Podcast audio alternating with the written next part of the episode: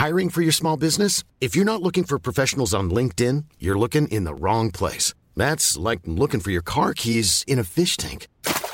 LinkedIn helps you hire professionals you can't find anywhere else, even those who aren't actively searching for a new job but might be open to the perfect role. In a given month, over 70% of LinkedIn users don't even visit other leading job sites. So start looking in the right place. With LinkedIn, you can hire professionals like a professional. Post your free job on linkedin.com slash people today.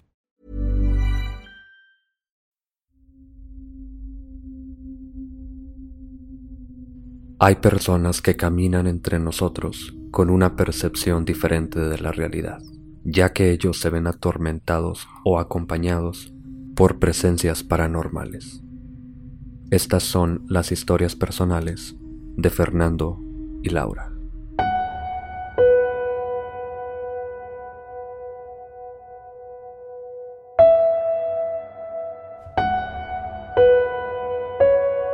Estás escuchando Señales Podcast.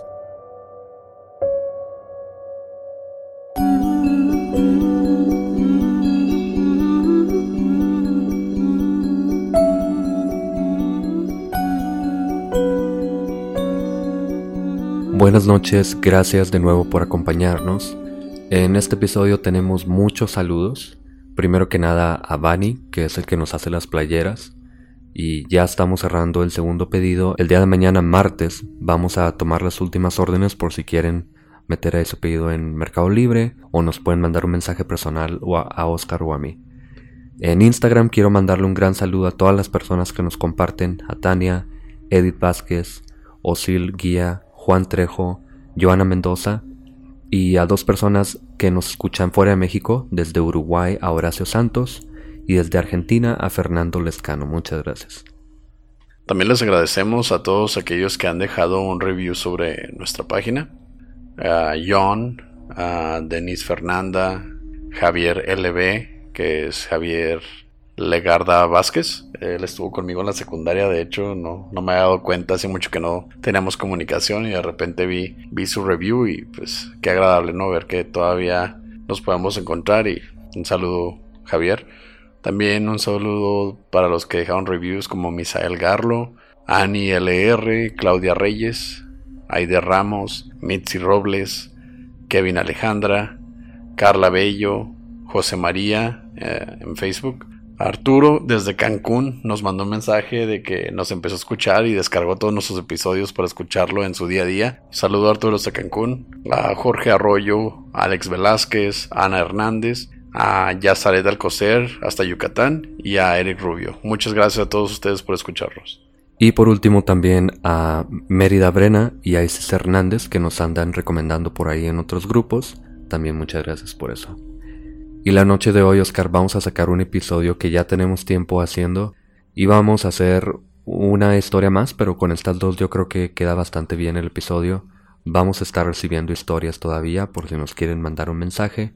No lo tomen personal si no les contestamos, de verdad a veces no podemos responderle a todos y bueno, somos también un poco selectivos en las historias. Pero síganos mandando lo que les pasa y a lo mejor nos ponemos en contacto con ustedes. Sí, si no les contestamos en, en, los primeros días, no es porque no queramos, realmente todos sus mensajes son bien apreciados, bien recibidos, pero hay veces en que estamos ocupados en el trabajo y, y varias cosas así de nuestras vidas personales y la verdad así se nos, se nos va la onda así gacho. O sea, yo creo que todas las drogas que consume Pepe ya nos empezaron a pegar. Para hacer los episodios de alienígenas tuvimos que consumir cantidades... Eh, poco recomendables de peyote y ácidos para entrar en esa onda, entonces a veces se nos va el rollo. Hasta aquí dejamos entonces los saludos y esta presentación del episodio como siempre. Vamos a meter los audios que ya teníamos grabados, así que cada vez que hablo uno de ellos vamos a presentarlos y todo esto por si suena un poco raro que volvamos a presentar. Pero ya teníamos estos episodios o estas historias grabadas desde antes y esperemos que les guste. Buenas noches, gracias por acompañarnos en un nuevo episodio. Este es el primero de la serie de historias personales en la cual estaremos teniendo varios invitados en el programa para que nos cuenten algunas de sus experiencias paranormales o extraordinarias que les hayan sucedido. Eh, el día de hoy tenemos a Fernando Cuevas, hermano de, nuestro camarada Donca, al cual le han pasado algunas cosas bastante pues escalofriantes a mi punto de vista y nos los va a compartir esta noche. Esperemos que lo disfruten. Ah, de nuevo les hacemos la invitación si quieren compartir cualquiera de sus historias para ser parte de, de este episodio, de esta serie. Y comenzamos. Fernando, ¿por qué no empiezas presentándote? Sí, cuéntanos un poco de ti, Fernando. ¿A qué edad tienes? ¿A qué edad te empezaron a pasar estas cosas? ¿O cuándo fue cuando empezaste a, darte cuenta que algo pasaba que no era normal, digamos? Mm, bueno, pues yo tengo 21 años. Cuando me empezaron a, a pasar cosas paranormales, tenía 5 años. Este, íbamos todos los fines de semana a casa de mi abuela y a mí me gustaba jugar en la sala solo con mis carros y eh, veía un señor que se sentaba ahí a un lado de mí cuando yo me ponía a jugar en los carros. Eh, yo pensaba que era normal porque pues había mucha gente siempre los fines de semana ahí con mi abuela. Hasta que un día mi bisabuela llegó y se sentó a un lado de mí cuando estaba jugando carros. Pero yo vi que se sentó más bien arriba del señor y, le dije que se había sentado arriba del señor. Y se asustaron todos porque pues en realidad no había un señor ahí sentado al lado mío. ¿Y cómo era este señor? ¿Era se veía como si fuera carne y hueso? ¿Tenía alguna cara extraña? ¿O cómo lo describirías ahorita? Era un señor que iba vestido como a los años 50. Se le veía un pantalón de, de mezclilla café, zapatos cafés, traía una camisa blanca, iba fajado. Pero lo que sí no me había dado cuenta yo es que pues nunca le pude ver la cara. Era así como un maniquí, así como que no tenía forma o, o era, no sé, era una sombra o cómo no le podías ver la cara. Era como si yo tratara de voltear para arriba, pero como que sentía que no debía de voltear. Una vez sí me acuerdo que, que volteé porque le quise dar un carro pero no se le veía cara, se veía como que sombreado. Nos cuentas que, que pues este señor, o sea, nada más tú lo veías y que cuando le contaste a tu abuelita, ella se asustó por, pues por, todos se asustaron, ¿no? Por la idea de, haber visto a este señor. Pero, ¿de dónde salió? Nos contaste que él le, se referían como el señor machucado, ¿por qué? Sí, este, le decían señor machucado Primero porque yo les yo me refería a él como señor machucado porque yo no sabía que, que antes él había muerto por un choque, pero yo suponía, siendo que pues no lo conocía ni platicábamos, yo le decía señor machucado. Y ya después cuando se dieron cuenta y que se asustaron y todo, eh, mi abuela fue la que la que recordó que, que había habido un accidente de abajo en el puente y se había muerto una persona más o menos así de, esas características. ¿Pero por qué le decía señor machucado? O sea, ¿se veía la ropa así como dañada o, o cómo? Sí, se, se veía la ropa como llena de polvo, como cuando te caes en un lugar donde hay mucha tierra. Muy bien, después de esto, ¿cuántas, este, cuántas veces viste a este señor después de que, de que tu abuela y, y la familia se asustaron? O sea, ¿lo seguiste viendo seguido? O... ¿O nada más fue la única vez? Eh, lo seguía viendo, sí. Cada, íbamos cada fin de semana y después cuando les dije eso, ellos me dijeron que me cambiara de lugar, de donde jugaba, porque siempre me iba a la sala. Y me fui un tiempo a, la mesa, donde ellos estaban. Y me iba a la mesa, pero la verdad me sentía raro jugar ahí en la, en la mesa donde había gente. Y yo optaba por otra vez irme al, a la sala y lo que sí me acuerdo es que al principio estaba solo jugando. Y ya después volteaba y ya estaba ahí sentado. ¿Y este señor te platicaba algo? ¿Hacía algo en específico? ¿O nomás se sentaba al lado de ti? ¿Qué, ¿Qué pasaba con él? A veces como que trataba de molestarme. Yo estaba jugando y quería mover un carro para un lado y él como que trataba de, de agarrarme la mano. Y lo que sí me lo que sí recuerdo es que cuando yo hacía como que iban a chocar los carros era cuando él como que se molestaba. Oye, ¿y este señor en qué momento se fue o ya no volviste a esa casa? ¿Qué pasó con este señor? Bueno, ¿qué edad tenías en ese momento? Tenía cinco años. Este, lo que pasó ya de ahí es que nosotros nos mudamos a otra casa y pues ya no iba a la casa de mi abuela. Y ya después de ahí, como entré a la primaria, este pasó como unos cinco meses y nos fuimos a Houston, Texas. Y ahí fue donde me pasó otra otra experiencia. ¿Qué pasó ahí? Este, mi mamá cuidaba a unos niños en, en su casa porque la señora trabajaba todo el día. Este, y pues nos dejaba quedarnos ahí a dormir y todo. En la casa de la señora. Sí.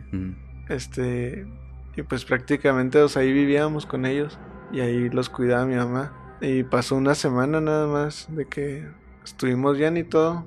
Y después ya cuando me iba a dormir yo sentía ahí en el cuarto donde dormíamos mi mamá y yo, sentía como muy pesado el, el ambiente. Ya después pasaron como unas dos semanas más y ya no nada más sentía pesado el ambiente, se empezaba a abrir un closet que había ahí. Y al principio yo pensaba que era por, por el aire, pero no dejaba de sentirse pesado el ambiente en las noches. Y ya después se abría poquito el closet y yo cuando volteaba a ver el closet yo sentía la presencia de alguien, que alguien me estaba viendo de ahí en el closet. Y ya después, pasó como un mes ya después de eso y yo nada, pues ya podía sentir la presencia no nada más del, de la persona, sino que yo veía a alguien ahí adentro. ¿Qué tipo de presencia era? O sea, ¿veías, llegaste a ver a, a esta presencia? ¿Te llegaron a mover cosas? ¿O nada más pensabas que había algo ahí? Se veía ahí una persona adentro del closet. Lo raro es que sí, sí la veía y cuando prendíamos luces y todo, no había nada. Y al principio lo, de lo que se percataba mi mamá era de que yo me sentía muy asustado. Pero ya después, conforme pasaban los días, ella también empezó a sentir pesado el ambiente. Y pues ya no podíamos dormir a gusto ahí. Oscar y los que nos escuchan, me recuerda mucho a la historia de Ed Warren que le pasaba esto de que veía a una bola de luz que tenía como una cara una señora adentro que salía de su closet precisamente y cuando esta bola salía del armario se escuchaban pasos, se escuchaba una, una respiración y Ed Warren salía corriendo al cuarto de sus papás, y por el miedo obviamente, pero tú estabas en ese cuarto con tu mamá, tú no tenías a dónde irte, pues ¿qué hacías? ¿Qué pasaba? ¿Nunca salió esta presencia del, del closet? ¿Qué, ¿Qué, más pasó aparte de eso? Eh, le platicamos a la señora, la dueña de, de la casa, lo que estaba pasando y ella ya nos, nos contó lo que había pasado en esa casa, que habían ahogado a un chavo ahí en la alberca. Y creo lo habían metido a la casa para que no lo vieran ahí en la alberca. Y lo metieron a ese cuarto. Y lo guardaron en el closet. Entonces nosotros pues sentíamos la presencia ahí y yo veía que se movía ahí el... Se movía alguien ahí en el closet pero sí pasó, o sea, la señora ahí, la dueña de la casa, no, no nos había contado eso. Ni ella nunca había escuchado algo o sentido algo. Ya después de que le, pues le preguntaron a esta señora, ¿no? O sea, porque pues en episodios pasados y en, lo, en los temas que hemos leído Pepe y yo, pues generalmente este tipo de, de, sucesos siempre pasan cuando hay niños. Tú que jugabas con los niños o platicabas con los niños de ahí, este, ¿en algún momento te llegaron a mencionar que les pasaba algo así o que habían sentido algo? Eh, sí, de hecho, la niña que cuidaba a mi mamá tenía cuatro años y era un niño chiquito de un año y medio. Y dice mi mamá que, que la niña se ponía a platicar sola eh, y que le preguntaba que con quién y ella le decía que con un con un joven, con una persona no muy grande. Supongo que era, era familia de latinos, ¿no? Sí, sí eran, la familia era de, eran colombianos.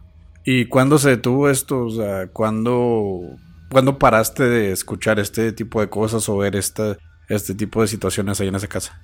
Pues la última vez ya que, que empecé a ver cosas fue cuando yo ya asustado y no sé si ya entré asustado y animado, me levanté, prendí las luces, eh, mi mamá fue con la señora, prendimos luces de toda la casa y no, no había nada en el closet, pero lo que sí vimos fue que había gotas de agua ahí y había así como un caminito de, de gotas de agua en, en toda la casa. O sea, como si el espíritu se estuviera paseando por la casa. O nada más en el cuarto donde pasó eso. Eh, no, en toda la casa había así como cuando estás en una alberca y luego te sales de la alberca y caminas, no sé, a la cocina y que dejas así un caminito de, de agua. Así. Lo que hicieron ellas, pues asustadas, fue que la señora era católica y empezaron a echar agua bendita, a rezar y limpiaron el agua y todo. Ya después de ahí, este, el, el esposo de la señora, como estaban divorciados ellos, pero el señor no la dejaba en paz y iba y la buscaba. Iba y buscaba más bien a los niños. Y pues mi mamá se quedaba con ellos cuidándolos y una vez fue pues, con una pistola. Y ya de ahí mi mamá ya no quiso trabajar ahí. Pero pues ya también habíamos pasado muchas noches despierto porque no podíamos dormir bien ahí.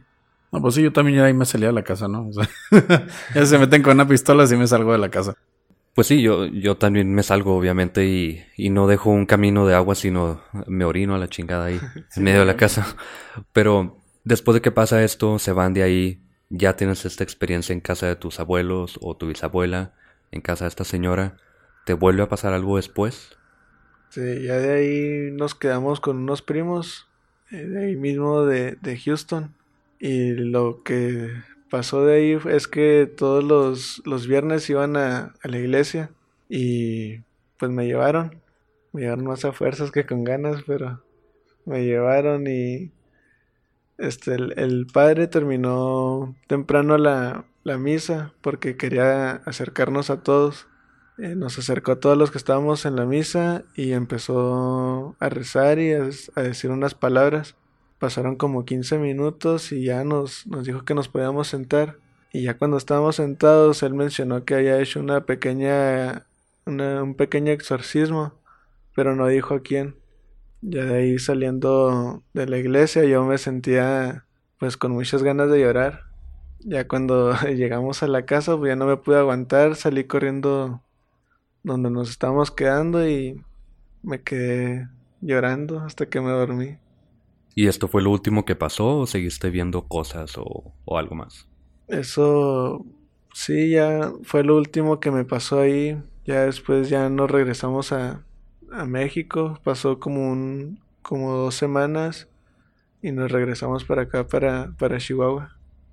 ¿Crees tú que de alguna manera haya, pues no sé, influido lo que hizo el padre con, con lo que te pasaba? ¿Crees que, pues o sea, tú nos contaste que no eres una persona muy, muy religiosa, o sea, que no eres mucho de ir a la iglesia y no en ningún momento ligaste nada de eso a, a la religión? ¿Crees que lo que hizo el padre les haya, te haya, no sé, alguna manera ayudado o crees que nada más con el tiempo ya esto dejó de pasar? Eh, pues creo nada más funcionó un rato en el, en el momento porque después seguí viendo cosas. Ya cuando estábamos en Chihuahua, estábamos viviendo en una casa que, que nos prestó mi tío. Y eran como las 10 de la noche y mi hermano mayor estaba viendo una serie en, en la computadora. Y yo me iba a levantar por agua y alcancé a ver una, una sombra en- parada en la, en la puerta del cuarto donde yo estaba dormido. Y pues le grité. Salió corriendo él, pero pues no, él no, no vio nada. ¿Y a qué edad tenías cuando, cuando esto de la sombra pasó ahí, aquí en Chihuahua? Eh, tenía 10 años. Oye, Fernando, y ya tienes todas estas experiencias, ah, al menos ya sabes que no es normal, no como cuando eras niño y que veías a este señor y era normal para ti, supongo. Pero, ¿qué estás pensando todo este tiempo? ¿Te da miedo? ¿Te da curiosidad? ¿Te acercaste a, no sé, empezaste a preguntar o empezaste a tratar de leer algo, aunque estabas muy pequeño de todos modos, pero no tenías algún tipo de pregunta de qué estaba pasando? Pues sí, me queda la espinita porque la verdad no, todavía no creo bien bien en esto, pero, pero pues sí me gustaría ver algo para yo estar seguro de, de, de qué es. Eh, de hecho, de chico pues me iba con unos amigos a lugares así que se vieran algo tétricos y así para ver si yo veía algo. Y no fue hasta los 16 que, que me pasó algo más o menos raro. Sabes que es curioso que digas eso de que quieres ver algo. Y Oscar me dice lo mismo. Yo ya vi algo, no creo. Y si a mí con algo que parecía que era sueño, yo pienso que era un sueño, ya me cuestiona. Todo esto que nos estás platicando ya es como demasiado y eh, es curioso que no creamos. Porque antes de que nos platiques esto que te pasó a los 16, 16 años, porque no estás convencido de que algo está pasando ahí? Eh, pues es que como que todo me pasó de chico. Y ahorita ya que tengo 21 años, no sé por qué no me ha pasado algo. Eh, lo que sí es que sí recuerdo, yo tengo imágenes de lo que vi. Y pues mi mamá siempre estuvo conmigo y ella también, ella sí sabe lo que, lo que me ha pasado. Pero yo, yo quiero que, yo quisiera ver algo a esta edad ya que, no sé, pues que... Que estás más consciente. Sí.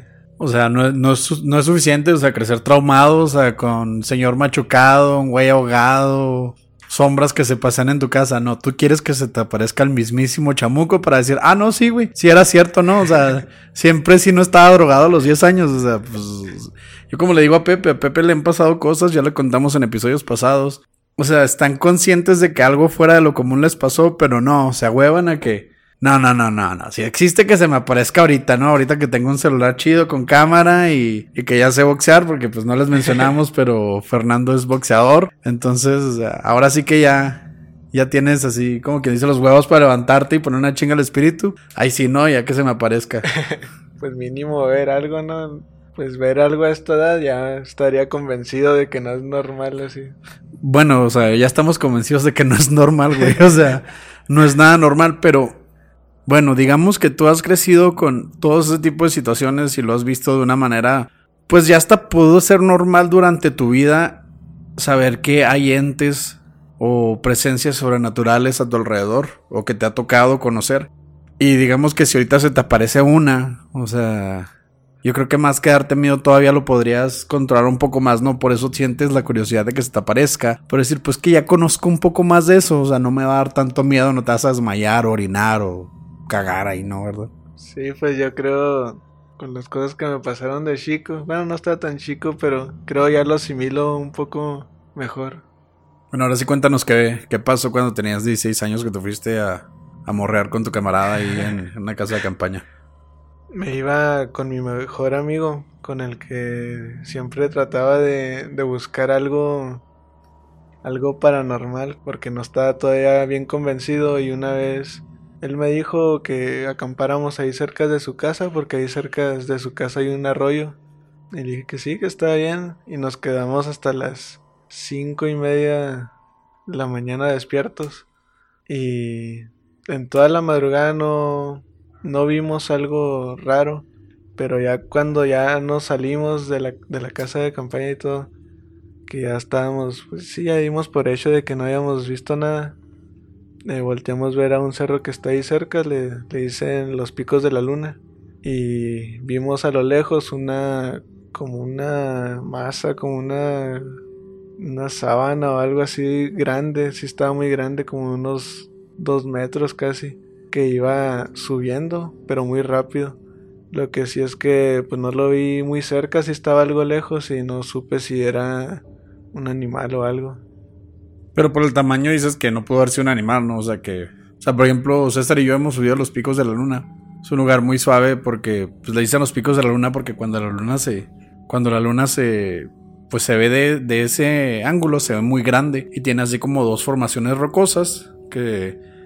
Pues que son como picos, literal. O sea, son como hasta parecen dos cuernos así grandes. Y cuando ves la luna ahí se ve, se ve bien chingón, la verdad.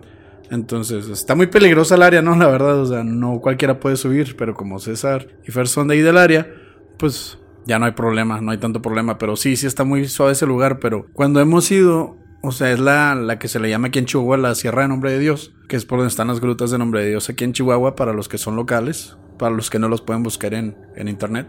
Este, y en esa área es común que haya, pues no sé, coyotes, este, puede haber pumas, o sea, pero para ver una criatura blanca de dos metros y luego subiendo rápido, bueno, de una cerca de dos metros, ¿no? Por lo, por lo que lo vio Fer, pues sí se me hace un poco improbable. Sí, este, y pues no nada más yo lo vi, lo, vi, lo vio mi mejor amigo también. Fernando, muy interesante todo lo que nos platica, sobre todo lo de el, el, ahogado, que pudieron ver el agua, que tu mamá sentía algo también, las personas que vivían ahí, que vieron el agua, no se quedó nada más en tu imaginación. Ya por último, ya me dijiste que tú no eres muy creyente, aunque ya has visto estas cosas, un poco como yo también, pero ¿qué piensas que haya sido? A lo mejor esto que te pasó a los 16 puede ser, eh, no sé, algo moviéndose, como dices tú, algún animal, una bolsa de basura, puede ser cualquier cosa, o simplemente tenían mucho sueño y vieron algo, no sé. Pero estas cosas que te pasaron de chico, ¿qué piensas que pudieran ser? Pues yo creo que, no sé, a esa edad tenía, no sé, podía ver a estos espíritus o algo así, o podía, no sé, ver a gente que pues que no haya descansado bien, en paz. Aunque no creo mucho en eso, pero pues la mayoría de la gente comenta eso, ¿no? De que hay gente que no descansa en paz y se queda ahí en el, en el lugar en que fallecieron. Fernando, gracias por acompañarnos y compartirnos tu experiencia. Sabemos que pues es difícil crecer con este tipo de situaciones, con este tipo de pues no sé, de presencias. No me imagino lo pesado que pudo haber sido para ti y te agradecemos que lo compartas. No, de nada, este ha sido un gusto estar aquí con ustedes y platicarles estas experiencias que he tenido. Espero y la demás gente también empiece a contar cosas que, que les hayan pasado. Hey, I'm Ryan Reynolds. At Mint Mobile, we like to do the opposite of what Big Wireless does. They charge you a lot we charge you a little. So naturally, when they announced they'd be raising their prices due to inflation, we decided to deflate our prices due to not hating you. That's right. We're cutting the price of Mint Unlimited from $30 a month to just $15 a month. Give it a try at mintmobile.com slash switch. $45 up front for three months plus taxes and fees. Promo for new customers for limited time. Unlimited more than 40 gigabytes per month. Slows. Full terms at mintmobile.com.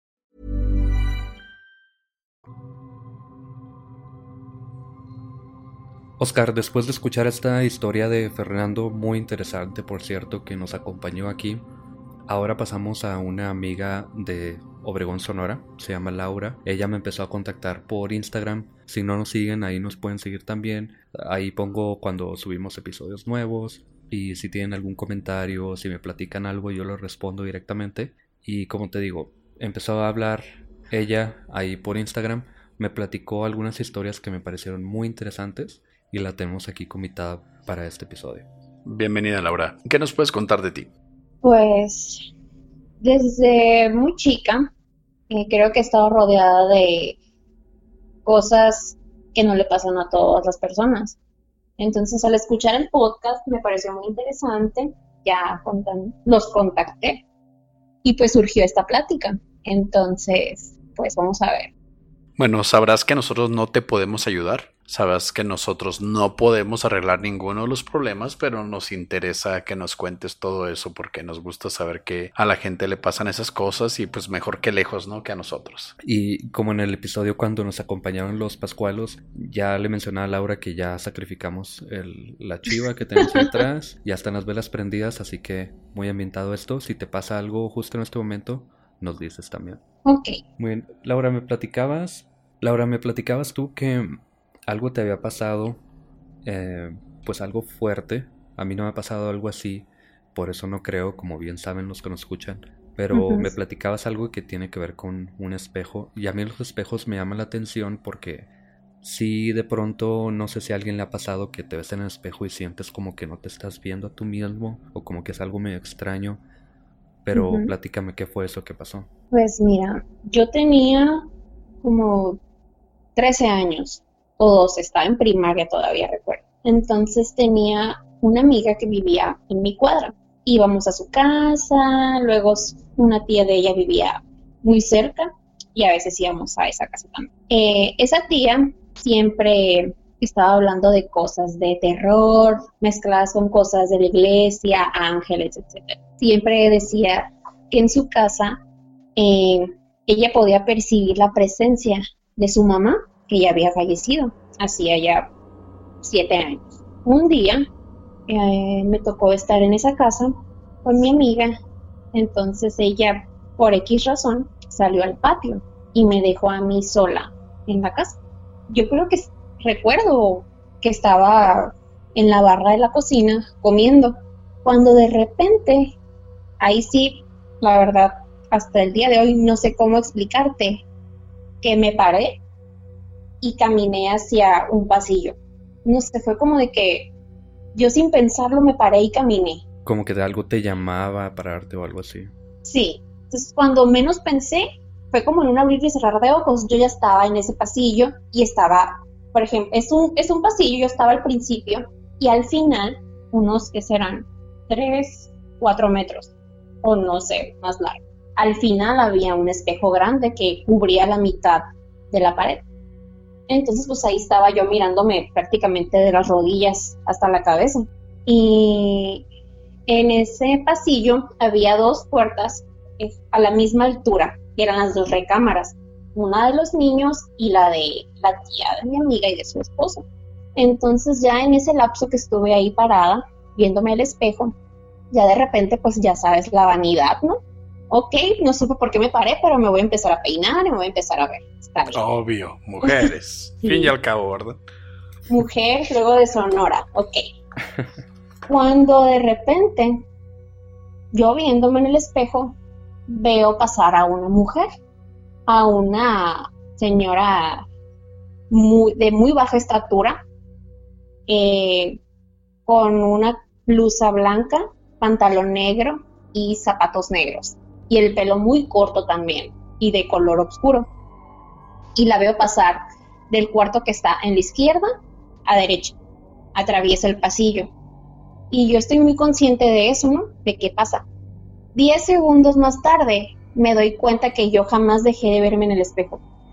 Y también me doy cuenta que se veía como si fuera humo, o sea, algo borroso, como si fuera una imagen de televisión borrosa.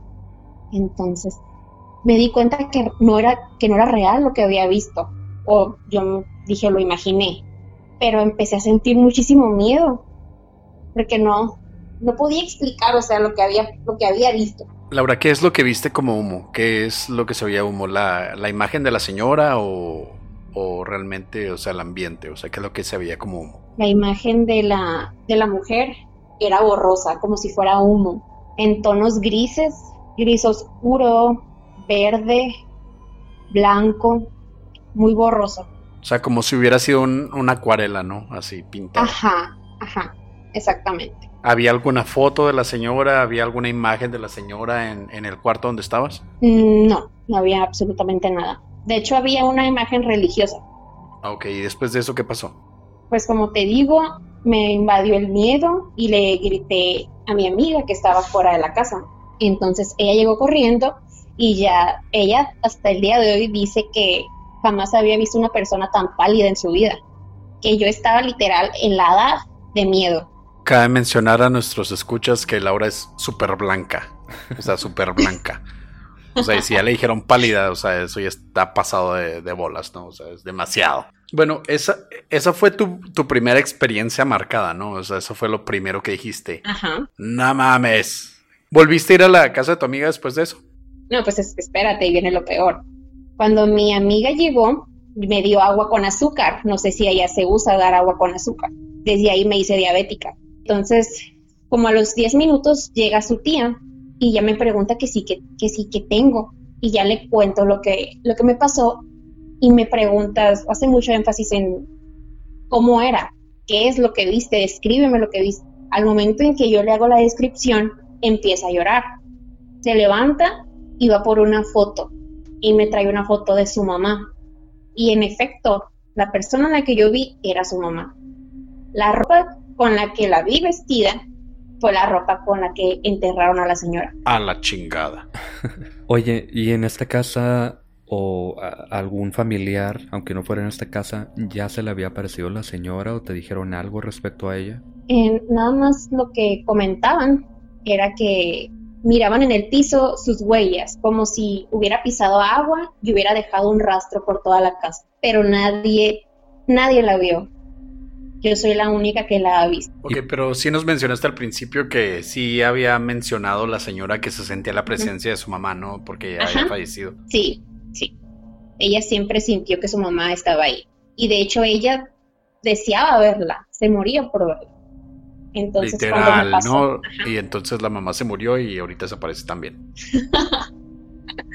Y cuando pasó esto, pues sí fue como de que, pero ¿por qué a ti? ¿Por qué tú la viste y yo no? O sea, más que miedo era pura envidia, ¿no? Pues yo creo que sí. Cuando alguien que amas tanto se va, entonces creo que sí es como un deseo muy grande de volver a verla. Oye, ¿y esta vez pasó eso también de los pasos y el agua y todo eso? Mm, No, a mí no me tocó eso. Ok. ¿Y por qué crees que sea eso del agua? ¿No te dijeron algo? No, simplemente mencionaron que tal vez era como un tipo de broma o que quería jugar con los niños. En ese tiempo eran, o sea, niños muy pequeños. No sé. La verdad, no. O sea, vamos a jugar con los niños dejándoles pisadas mojadas en el piso. Había una, una niña. Ella, ten- su hija más pequeña tenía en ese entonces cuatro años. Entonces decían que ella, por ejemplo, a veces entraban al cuarto y estaba platicando con alguien. Entonces ella decía, ay, está hablando con mi mamá. Y la niña corría y como si alguien fuera detrás de ella. No, no lo estoy relacionando con las huellas en sí, ¿no? Pero tal vez ese espíritu jugaba con la niña. Bueno, Laura, aquí va la pregunta del millón de dólares que como sabes siempre lo hago. ¿Volviste a la casa? ¿Te quedaron ganas de volver a esa casa? No, Ni de pedo. Obviamente, ¿ves? En los episodios de los Warren mencionamos por qué la gente no se salía de la casa. O sea, si la, Laura vio, o sea, literal, una señora así, literal, hecha de humo pasar por atrás de ella y dijo, no, chingue su madre, yo no vuelvo aquí. Y esos otros que mencionamos, no, esos se quedaron hasta años viviendo ahí. no, yo no, no regresé. Bueno, Laura es, eh, es de muy buen ver, pero no sabemos si andaba drogada, andaba peda, algo así. ¿Tenías algo en el cuerpo, Laura? No, tenía 12 años. Sí, pero pues en Sonora no sabemos cuántas metanfetaminas se puede Estaba consumir a un niño de 12 años. Estaba tomando café con leche y galletas marías, o sea, no. No, ya eso ya está pesado para una niña de 12. no te creas. Laura, después de esto que nos contaste que sucedió a los 12 años, ¿qué es lo que, lo que pasaba en tu día a día? ¿Qué llegaste a experimentar en cuanto a situaciones paranormales o sobrenaturales? Cuéntanos, por favor. Pues siempre he tenido contacto como con lo que voy a llamar eh, sombras, energía. Eh, yo tengo la costumbre de todos los días, y esto es de toda mi vida hasta mis 25 años, siempre eh, me he maquillado en la sala de mi casa, que es donde han pasado la mayoría de las cosas que se pueden considerar no normales. Entonces, siempre miraba unas luces pasar por la ventana o una sombra pasar por la cocina, el cuarto enseguida, que me hacían girar mi cabeza siempre. Pero esto te lo digo, pasaba diario. Eh, me acostumbré tanto a vivir con eso que cuando no pasaba o se tardaba, me, me quedaba, o sea, ¿qué está pasando? Porque ahora no pasa. O sea, era algo súper, es algo súper cotidiano. Descríbenos qué es lo que veías cuando te estabas maquillando en el espejo. ¿Qué clase de luces, qué tipo de entes o qué clase de, de sucesos pasaban para que tú te dieras cuenta de que no fuera algo normal? Pues el simple hecho de estar, de estarme viendo en el espejo, que casualmente daba, eh, se reflejaba la ventana y ver pasar algo por la ventana, algo negro, muy rápido, algo, algo que se desplazaba muy rápido, un bulto, unas luces a veces en tonos morados y azules, muy brillantes. Imagínate, no sé, las luces del antro, pero en tonos azules y, y morados, pero así en una velocidad, o sea, extrema. Y estamos hablando de que era en la luz del día, ¿no? Ajá, era, todo esto pasaba siempre entre las seis y media de la mañana, siete, siete quince más tardar, que era cuando yo siempre he estudiado de, o sea, de día, y esas horas yo siempre ya me iba, salía de mi casa, pero ya había pasado antes estos encuentros que te. Y llegaste a verlo fuera del espejo. Sí, sí, sí llegué a ver. ¿Qué es lo que viste fuera del espejo? Mm, llegué a ver un bulto negro sentado en la sala de mi casa en la noche. O sea, sí, en medio de la oscuridad se distinguía muy bien la silueta. Estaba sentado, a lo que yo pude ver, no tenía movimiento. No podía decir que, que respiraba, porque pues la verdad no. Tampoco me quedé mucho para averiguarlo. Obviamente, no te quedas a ver. A ver, fantasma, ¿y cómo te ves? Sonríe, cabrón. No, pues no. Ajá. Eh, cuando a veces desayunaba, estaba sentada y, y, sentía que alguien me miraba y volteaba hacia el lado de la calle y viera como de que cuando tú estás viendo, a, estás viendo algo que no debes de ver y esa persona te cacha que te quitas. Así lo miraba. Era como voltear y que, esa, que eso se sentía expuesto y se quitaba, pero yo miraba el movimiento. Cuando pasaba esto, ¿tú sentías alguna vibra, ya sea buena o sea mala? Uh, ¿Supiste que haya pasado algo en esta casa? ¿Lo relacionaste con algo? La verdad no, no sentía, no cambiaba para nada eh, la vibra o, o el, ¿cómo se podría decir? El clima de la casa. Para mí era algo que simplemente pasaba y ya. Ok, bueno, nos, acabamos de dar cuenta que Laura tenía unos nervios de acero, ¿no? O sea, no sé cómo los hagan en Sonora, pero pues al parecer Laura tenía nervios de acero. Ah, Laura, cuéntame, ¿en algún momento te llegaste a preguntar si había pasado algo en tu casa? Si había algún tipo de, no sé, historia de que alguna persona haya muerto o, o alguien haya practicado algún tipo de, no sé, santería, brujería o haya tratado de contactar espíritus o simplemente alguna persona haya decidido quedarse ahí. ¿O tú intentaste hacer contacto de alguna forma también? Pues no, jamás he intentado hacer contacto de ninguna manera. No, me da miedo, la verdad. Soy una persona muy miedosa. Súper miedosa, no tanto que si veo una persona sentada en el sillón, no, es normal, voy a mi cuarto. Salgo corriendo. Estoy viendo Netflix. Y sí, sí hice las preguntas correspondientes, ¿no? A las personas que pensé que me podían ayudar, pero la verdad nadie me supo decir, no me dijeron si sí o si no, simplemente mi, mis abuelos compraron el ese terreno y construyeron ahí, pero no fue como que investigaron y las personas que pudieran saber, pues estoy hablando de hace 50 años, así que ya, o ya fallecieron o son personas que ya no viven aquí, entonces no, no tuve mucha información. ¿En algún momento llegaste a escuchar voces o llegaste a, a tener alguna interacción con alguno de estos entes supuestamente sobrenaturales? Pues eh, una vez, eh, yo, a mí me encantan los gatos.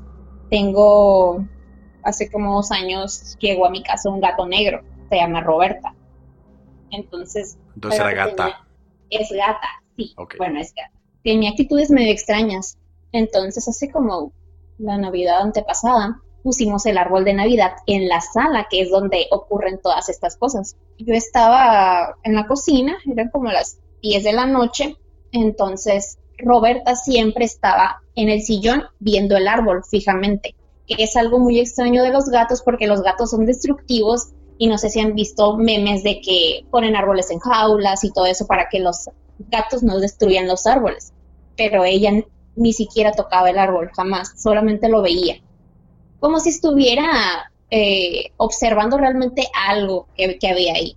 Entonces, yo apago el foco de la cocina y lo único que queda encendido son las luces del árbol.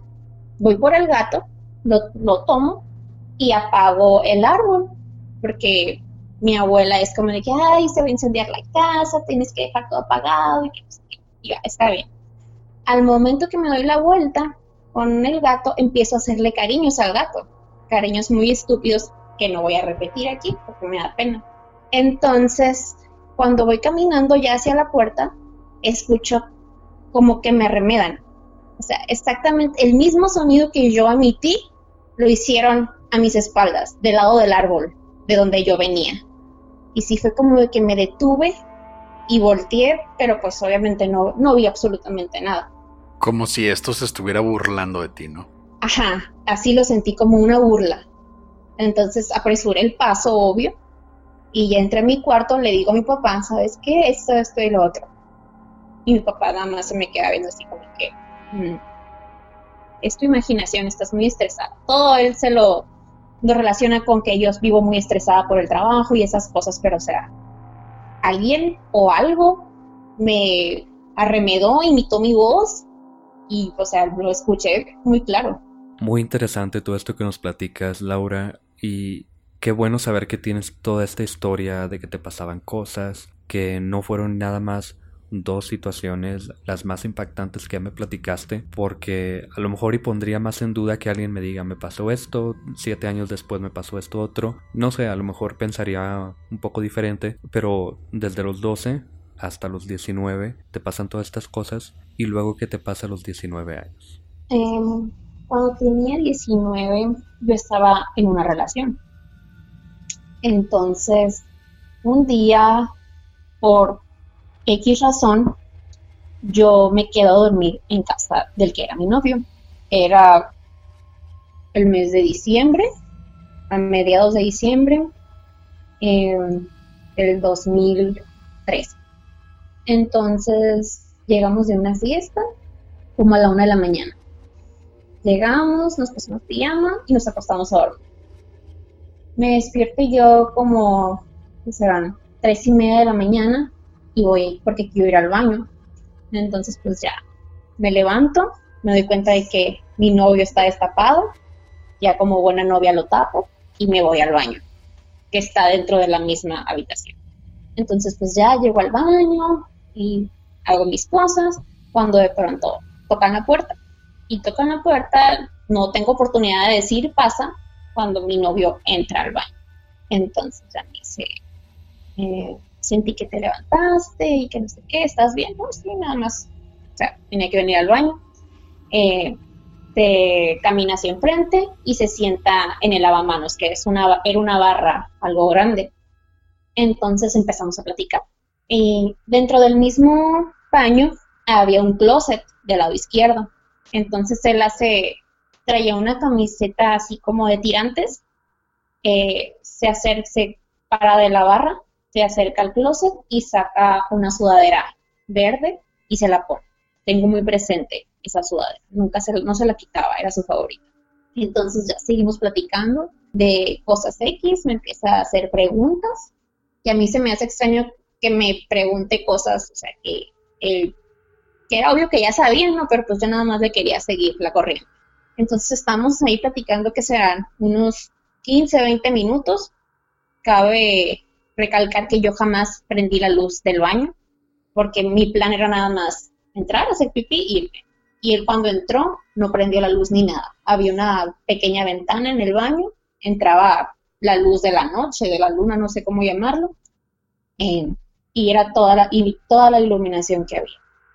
Entonces ya me dice él, eh, quiero, quiero hacer, quiero usar el baño. Y ah, está bien, entonces yo me levanto eh, me lavo las manos y le digo, ah, bueno, pues te espero, me voy a acostar, te espero ahí. Ah, ok, está bien. Entonces ya hacemos la última, la última broma y abro la puerta y pues la cierro. Cuando voy caminando hacia la cama, me doy cuenta que mi novio está dormido en la cama. Entonces, yo lo veo, veo su respiración, escucho, estaba hasta roncando, o sea, lo escucho, yo sé que es real, y yo todavía tengo agarrada la puerta, pero yo ya no escucho absolutamente nada del otro lado. Entonces me quedo congelada por unos segundos, me invade el miedo. Eh, en ese momento no me hice muchas preguntas que digamos, pero sí era como de que no sabía qué hacer, no sabía cómo reaccionar, porque yo estaba viendo a mi novio en la cama, entonces dije, ¿y con quién estaba platicando? Cabe mencionar que no estaba ni drogada, ni borracha, y estaba, o sea, súper consciente. No estaba soñando. Entonces, eh, cuando tuve la fuerza para mover mis piernas, lo único que hice fue caminar hacia, hacia la cama y eso sí lo tengo muy presente. Caí dormida, o sea, no tocaba la almohada cuando yo ya estaba dormida. Y pues ya al otro día abrí los ojos, me sentía, o sea, bien, descansada y ya fue como que empecé a analizar toda la, todo lo que había pasado, toda esa situación tan extraña.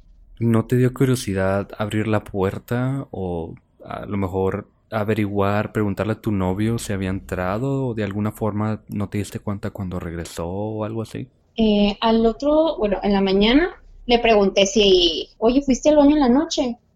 Y me dijo, no, no, no, no me levanté. Por, y me preguntó que, o sea, ¿por qué me haces esa pregunta? Y yo, ah, nada más. Y no fue como de que le preguntara porque realmente no estaba tan segura de si había sido real. O sea, en el fondo sabía que había sido real, pero no quería como darlo por hecho. Porque si en ese punto era demasiado inquietante para mí, como de que me estaba, estaba haciendo miles de cosas en la cabeza. Entonces no quería como que decir, o sea, vi esto, pasó esto. Entonces aparte de que él no cree mucho en esas cosas. En este caso nos damos cuenta, Laura, que basados en lo que hemos estudiado Pepe y yo, esto, como nos lo describes, pudo haber sido hasta una, una presencia ya sea demoníaca, pudo haber sido algo realmente malo, porque se conoce que cuando hay algún tipo de presencia espiritual, pues se presentan como tales, como te pasó en la casa de tu amiga que, que viste a, a su abuela, pero basados en lo que conocemos los demonios gozan de burlarse de, la gente, gozan de usar a gente que conocen. Si escuchaste alguno de nuestros episodios pasados, te darás cuenta de que uno de los temores más pesados que tenemos es toparnos con nosotros mismos, que es realmente algo que sabes que es imposible. Entonces, si viste a tu novio en ese baño platicando contigo, usando la sudadera que tú ya conocías como algo normal, pues obviamente era un demonio burlándose de ti. Eso fue algo demoníaco. Eh, no, no me queda duda a mí porque la verdad yo, como te mencioné, lo, lo llegué a presenciar en algún momento en la casa de, de Abraham. Este, Pepe todavía aún se muestra renuente a ese tipo de cosas porque obviamente no le ha pasado. Esto también ya lo he platicado yo con Laura y se me hace algo muy parecido a lo que es los double kanger que lo platicamos en el episodio número 20 por si lo quieren escuchar. Y creo que tú me has dicho, Laura, que leíste acerca de esto. Ah, ¿Qué piensas acerca de que haya sido posiblemente un double ganger? ¿Sabes si le pasó algo a tu no, bueno, exnovio después de esto o antes de esto? Pues la verdad yo no, no supe que le hubiera pasado algo malo. O bueno, nada más él me hacía comentarios que que se desaparecían cosas y que aparecían en lugares donde solo él pudo haberlos puesto, o sea, lugares que solo él conocía, como cuando tienes un escondite. Entonces, pasaban cosas eh, como si él las hubiera hecho. Ahora que lo mencionas, no lo había relacionado y no sé si sea posible, pero cuando pasó esto que, te conté, lo del baño, eh, a él le pasó algo malo, pero no fue como que directamente a él pasó algo en su familia, algo muy fuerte, que quebró a su familia. Entonces, no sé si tenga algo que ver. Una persona muy apegada a él falleció. Em, no sé si tenga alguna relación. ¿Antes o después de esto? Fue después. Ok. Fue después, eh, dentro del mismo mes de diciembre. Em, y cuando leí yo sobre estos personajes, doppelgangers o el gemelo malvado, sí lo, sí lo llegué a pensar. Pero dije, entonces, ¿por qué? Si el dado caso es porque, eh, porque se, se me manifestaba a mí, o sea, ¿por qué no, no lo atacaba directamente a él? Porque después de que pasó esto, se presentaron varias situaciones más. Siendo la última hace tres meses, en febrero. Entonces, no te voy a decir que es súper común para mí esto, pero sí me quedo pensando a veces, ¿qué podrá, qué podrá ser? ¿Qué es lo que busca? Bueno, en este caso, te pregunto ya, Laura, para cerrar por cuestiones de tiempo, ¿cuál fue la última experiencia sobrenatural que tuviste y a qué grado llegó? Y si no han pasado, ¿por qué razón crees que se hayan tenido este tipo de experiencias sobrenaturales? Pues creo que ah, después de eso no he tenido así como alguna experiencia fuerte. Esa fue la última que yo puedo considerar así. Entonces, lo, lo, último que tuviste fue hace seis años, ¿no? Cuando tenías 19, que fue lo que te pasó de ver a, o sea, de pensar ver a tu novio, platicar con él, entablar conversación como lo haces con él generalmente y luego salir del baño y darte cuenta de que realmente él nunca estuvo ahí. Han habido otras cosas, pero no las considero tan fuertes como esa. Ok, ¿cómo qué? ¿Qué es, aunque no lo consideras tan fuerte? ¿Tú ya estás libre de, de situaciones paranormales o todavía te siguen acechando en el día a día? No, todavía. Todavía están presentes. No tanto como antes, pero sí. Nos contaste que te mudaste a otra casa, que ya no vives en la casa de tu abuela, que ahora vives con tu tía. Eh, ¿Qué fue lo último o qué es con lo que aún vives de las situaciones sobrenaturales? Pues cuando estoy sola en esta casa, realmente nunca siento que estar sola. Siempre siento que hay alguien, que, es, que hay alguien aquí. De hecho, eh, eh, salí de mi cuarto hace como, cuando recién llegué aquí, pone dos semanas después. Entonces, iba a bajar la escalera. Y decía, se cuenta que iba a bajar la escalera y, y volteé hacia la escalera, pero dejé mi celular en el cuarto. Entonces estaba sonando. Al momento de que volteo, veo que alguien viene, que alguien como que está subiendo la escalera, pero me y me regreso al cuarto, pero no hay nadie, o sea, mi tía está regando las plantas, muy lejos, eh, con su ruido. Entonces lo que yo veo no sé si fue un reflejo o si realmente había alguien ahí. Había algo ahí. Entonces hay alguien que subió las escaleras junto contigo. Bueno, en este caso me lo iba a topar de frente porque yo iba a bajar, entonces él estaba en la escalera, eso estaba en la escalera, a mitad de la escalera, como que esa, como que iba subiendo. Muy bien, Laura. Te agradecemos bastante que nos hayas contado todo lo que te pasa. Eh, en algún momento Pepe llegó a mencionar que, pues qué bien que no fue una sola cosa. Yo no pienso que esté bien. Está de la chingada que te sigan pasando esas cosas. Este, te invitamos a que si te llegan a pasar este tipo de cosas de nuevo, bueno, aparte de que consigas ayuda, o sea, no mames, o sea, se te están apareciendo chingaderas en la casa, por más normales que las consideres, Laura, no son normales. No los abraces como tuyos. Sí, sí, sí, Laura, estás acostumbrada. ¿A quién podría acudir, o sea? Ah, pues no sé, no a nosotros, ¿verdad? Porque, o sea, qué miedo. no, no, no, no te creas, estamos, estamos de broma, pero este, te invitamos a que si ese tipo de cosas te siguen pasando, o sea, realmente investigues un poco más de, de dónde pueden venir, qué tipo de cosas pueden ser. Mm, nosotros nos, en el tiempo que nos hemos dedicado a, a este proyecto, hemos investigado bastante de demonología, de espiritismo, etcétera. Y pues realmente no es normal que te pasen estas cosas. Este no es bueno que te acostumbres a este tipo de situaciones. Sobre todo yo que soy como te has dado cuenta en este podcast soy la persona que más cree en ese tipo de situaciones porque he sido partícipe de varios sucesos que me ponen todavía los pelos de punta literal si me pongo a platicar todavía se me pone la piel chinita este no es normal no lo aceptes como tuyo no los invites a quedarse contigo. Pero si te da curiosidad, yo te recomendaría que indagaras más en de dónde pueden venir, quién puede ser. Pero sí, de nuevo, Laura, te agradecemos bastante que nos compartas tu experiencia.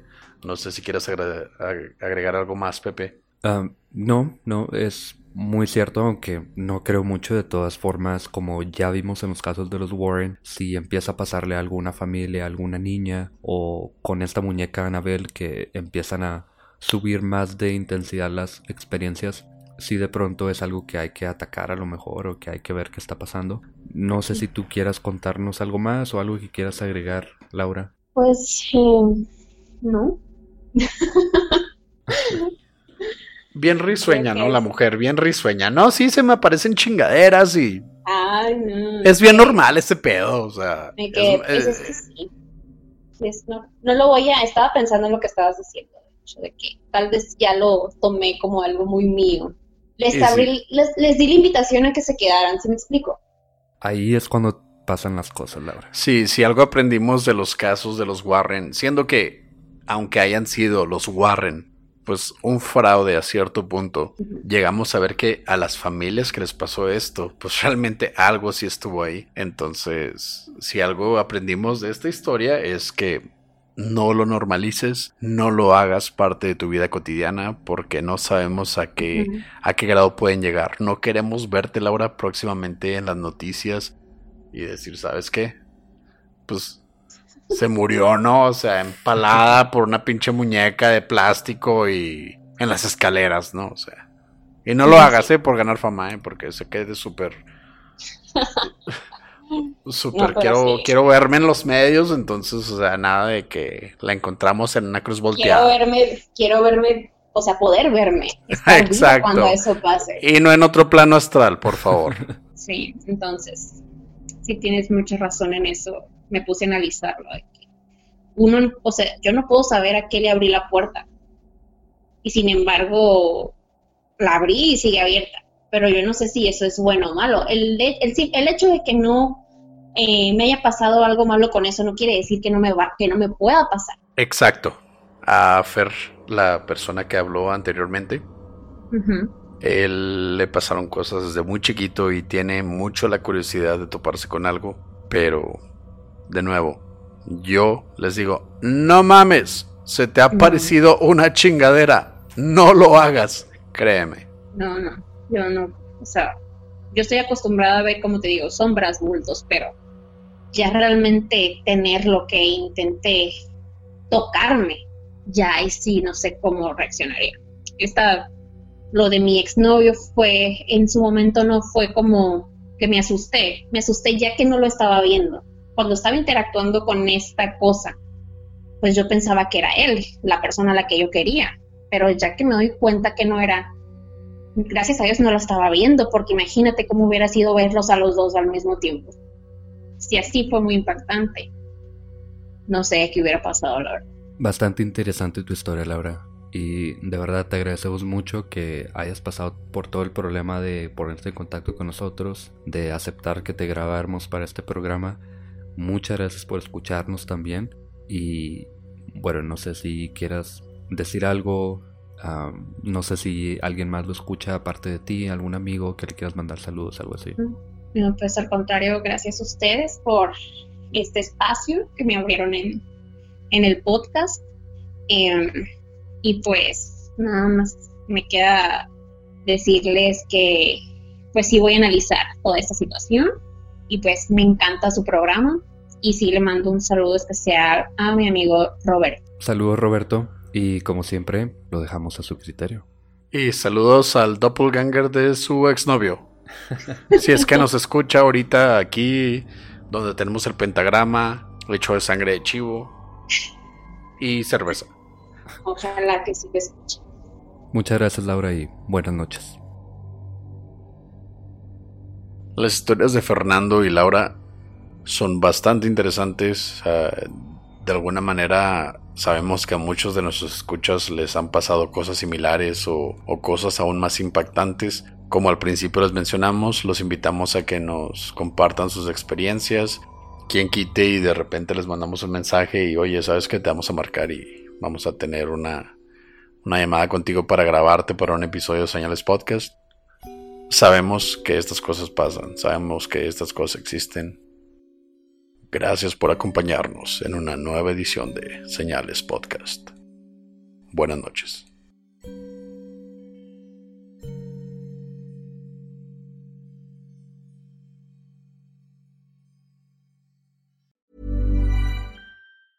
If you thought the only way to get a more defined jawline with natural looking results was through surgery, think again. Juvederm Volux XC is a non surgical injectable gel filler that improves moderate to severe loss of jawline definition and can help you achieve natural looking results with little downtime. Even better, this improved definition lasts up to one year with optimal treatment. No maintenance required. Improve jawline definition for a smooth, sculpted look with Juvederm Volux XC. For important safety information and to find a licensed specialist, visit juvederm.com. That's J U V E D E R M.com. Not for people with severe allergic reactions, allergies to lidocaine, or the proteins used in Juvederm. Common side effects include injection site redness, swelling, pain, tenderness, firmness, lumps, bumps, bruising, discoloration, or itching. There's a risk of unintentional injection into a blood vessel, which can cause vision abnormalities, blindness, stroke, temporary scabs, or scarring. Talk to a licensed specialist to find out if it's right for you.